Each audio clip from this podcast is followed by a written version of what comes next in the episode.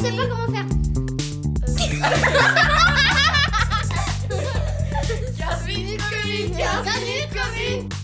Bonjour à toutes et tous. 15 minutes commune cette semaine avec Steve Lation, président de la commune de Lide. Bonjour Steve. Bonjour. Steve, est-ce que je peux te demander de te présenter à nos auditeurs? Alors oui, je m'appelle Steve Lation, je suis originaire de Lide. Je suis au conseil communal depuis 2001 et président depuis 2013. Je suis en couple avec trois enfants. Steve, tu étais euh, invité par Manfred Schmidt, le président du Grand Conseil, qui invite des, présidents de communes de montagne à s'exprimer devant les députés. On avait eu Virginie Gaspo à ce sujet sur euh, des, problématiques de, de, communes de montagne avec Evolène. On va passer un extrait de ton allocution. L'île fait partie du patrimoine ISOS national, avec la contrainte de ne pouvoir intervenir que très modestement sur l'enveloppe du bâtiment lors de transformation. D'un autre côté, la LAT nous impose une densification du bâti existant. La Confédération et l'État du Valeur prônent des programmes d'efficience énergétique et de production indigène. Seulement, aujourd'hui, le SIP préavise défavorablement la pose de panneaux solaires dans le secteur ISOS. Quel préavis doit prédominer? Si on choisit la variante sauvegarde du patrimoine telle que préavisée par le CIP, je peux vous garantir que nous n'aurons pas beaucoup de travail, car, à part un philanthrope, personne n'est assez fou pour transformer ses immeubles. Construire son chez-soi sans pouvoir l'adapter à ses désirs, tout en devant se plier aux contraintes architecturales exigées, ainsi que devoir faire passer toute une batterie d'études onéreuses, sismiques, désavantages, efficience et j'en passe, ne favorise pas le retour des habitants à l'intérieur de nos villages. Si au contraire c'est la variante énergie-efficience qui est choisie, il y a un risque de se retrouver avec des projets architecturaux qui ne seront pas cohérents entre eux et qui risquent de détériorer l'harmonie du patrimoine. C'est là qu'il va falloir être pragmatique et ressortir du tiroir la notion de bon sens. Les communes, avec le canton, devons ensemble trouver le compromis qui vont permettre à notre si beau patrimoine de se développer, d'être transformé et permettre le bien-être et le confort à ses futurs occupants. Si chacun d'entre nous fait un pas vers l'autre, nous aurons gagné. Notre patrimoine gardera son authenticité et nos villages retrouveront l'âme d'antan avec une vie active forte. J'en suis convaincu. Ne renions pas notre passé, mais offrons un futur à nos intérieurs de village. Monsieur le Grand Baïf, je vous remercie de m'avoir donné l'opportunité de m'adresser au Parlement valaisan. Voilà. Steve, il y a une, pesée entre la, sauvegarde du patrimoine, entre l'efficience énergétique et puis entre les, les, conséquences aussi de la loi sur l'aménagement du territoire. Cette quadrature du cercle, t'en parles euh, dans ton allocution. Est-ce que concrètement à, à est-ce que tu attends quelque chose? Est-ce que tu penses que euh, les députés peuvent euh, t'aider sur ce, sujet-là? Ou le Conseil d'État? Alors oui, je pense qu'ils peuvent effectivement, effectivement, bien nous aider sur ce, domaine, puisque aujourd'hui, les communes sont autorités compétentes pour délivrer des permis de construire. Mais en parallèle, quand nous recevons les, préavis cantonaux, euh, souvent ils sont contradictoires selon le service qui viennent. Et puis nous, les communes, n'avons plus les outils nécessaires pour décider ce qu'il faut faire avec ces bâtiments. Nous ne savons pas si nous pouvons autoriser ou pas, quel est le préavis qui domine l'autre. C'est pour nous très très compliqué aujourd'hui de décider.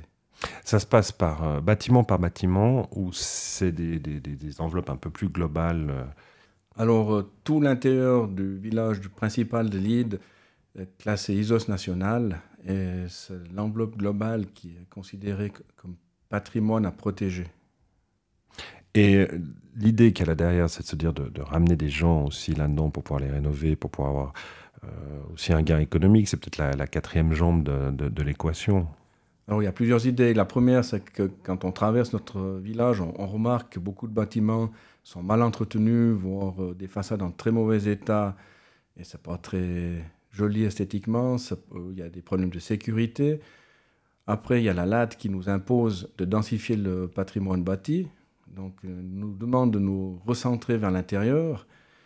Et puis, euh, c'est un petit peu compliqué avec les exigences la protection du patrimoine impose à ceux qui voudraient refaire quelque chose à l'intérieur du village.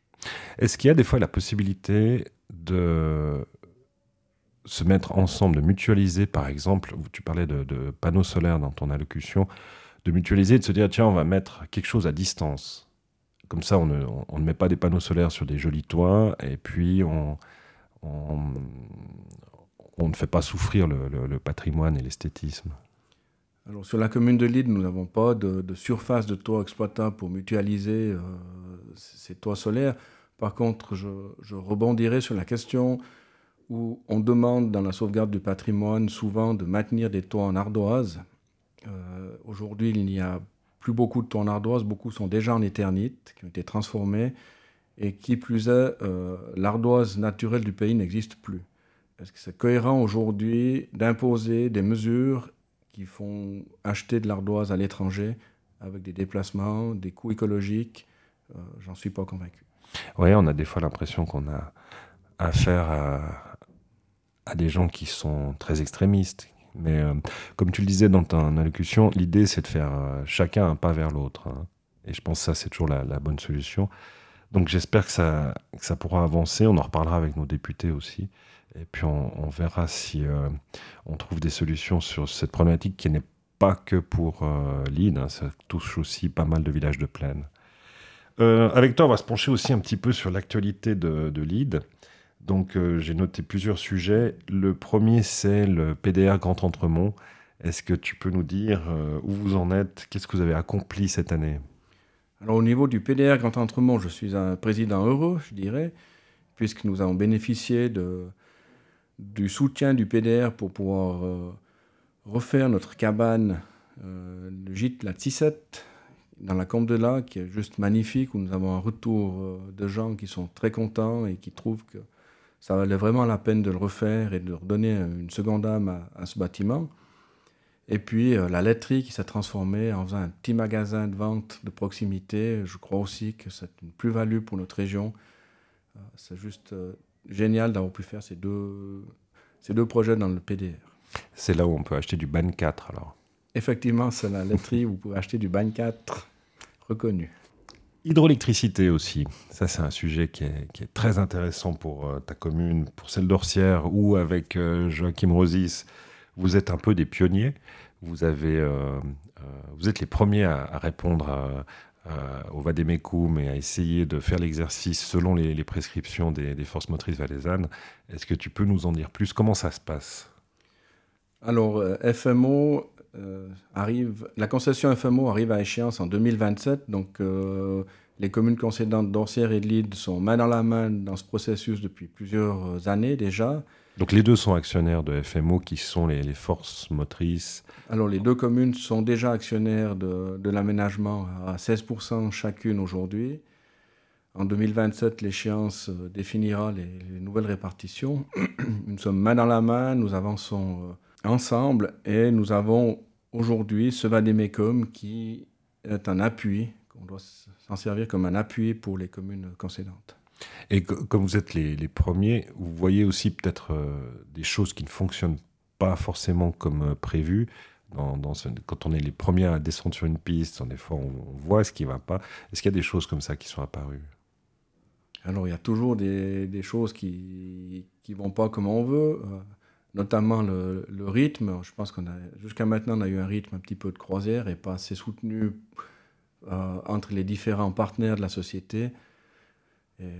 Aujourd'hui, on voit que les choses bougent très vite. Euh, le kilowattheure était jusqu'à peu très très bas sur le prix du marché et aujourd'hui, on voit qu'il flambe. Donc, les décisions qui, qui sont à prendre avec ces aménagements sont totalement différentes d'une situation à l'autre.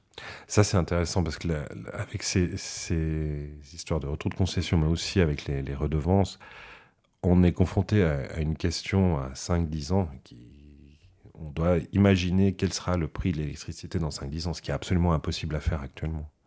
Non seulement ce n'est pas possible à 5-10 ans ou très difficile, mais nous devons envisager euh, à 80 ans ce qui va se passer parce que c'est l'héritage que nous allons laisser à nos enfants.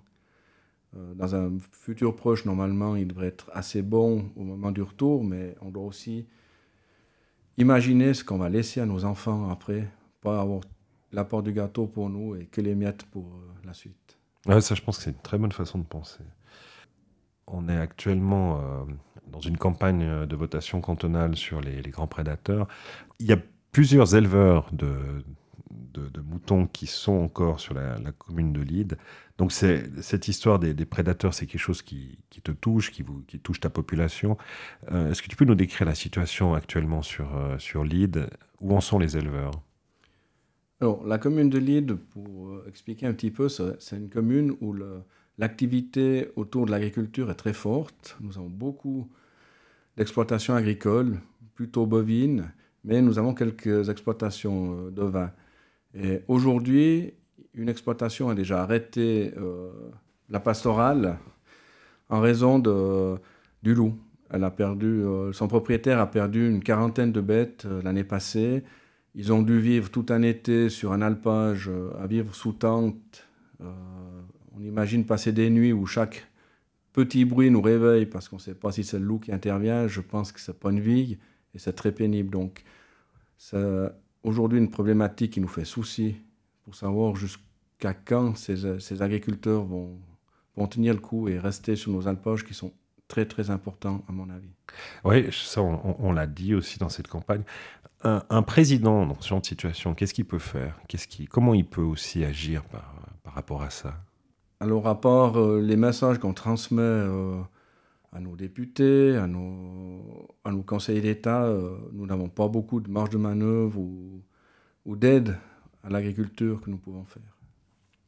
Puisqu'on est sur les, ces, ces, grandes communes d'Entremont, un des sujets aussi qui revient fréquemment sur la table dans toutes les, régions du Valais, c'est les fusions de communes. Euh, on parle des fois du Grand Entremont, on a parlé, j'ai vu des articles sur euh, une, fusion possible peut-être avec euh, vos voisins de, Bourg-Saint-Pierre. Vous en êtes où? Qu'est-ce qui, ferait du sens d'après toi sur cette grande région d'Entremont pour l'avenir? Est-ce qu'une fusion c'est forcément la, panacée ou est-ce, que c'est très bien comme ça? Alors la fusion n'est pas une panacée en soi, c'est juste que quand on est au conseil communal, on doit prévoir quand même l'avenir.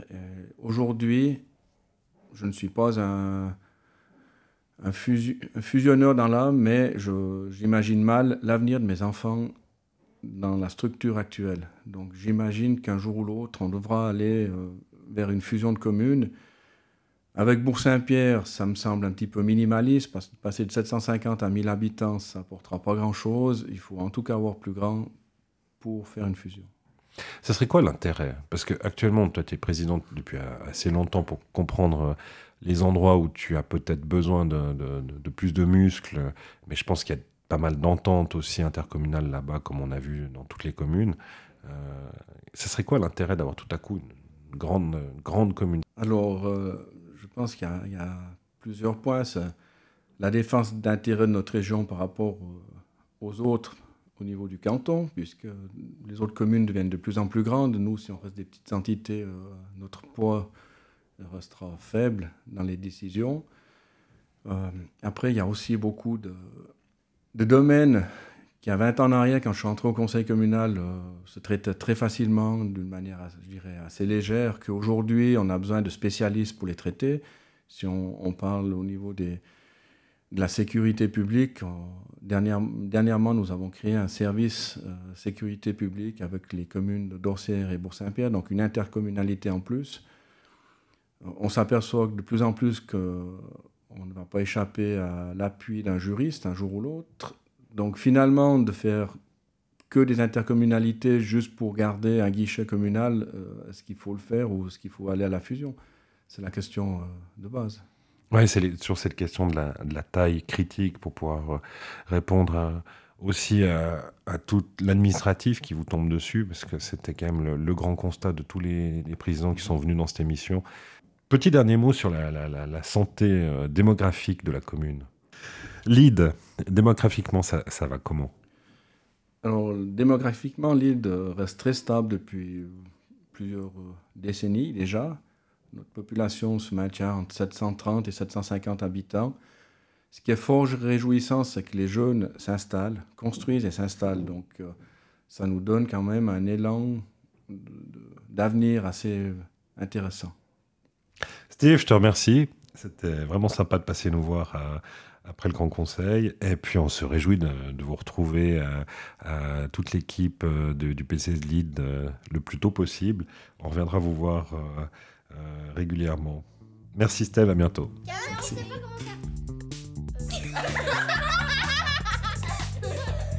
15 minutes, 15 minutes, 15 minutes,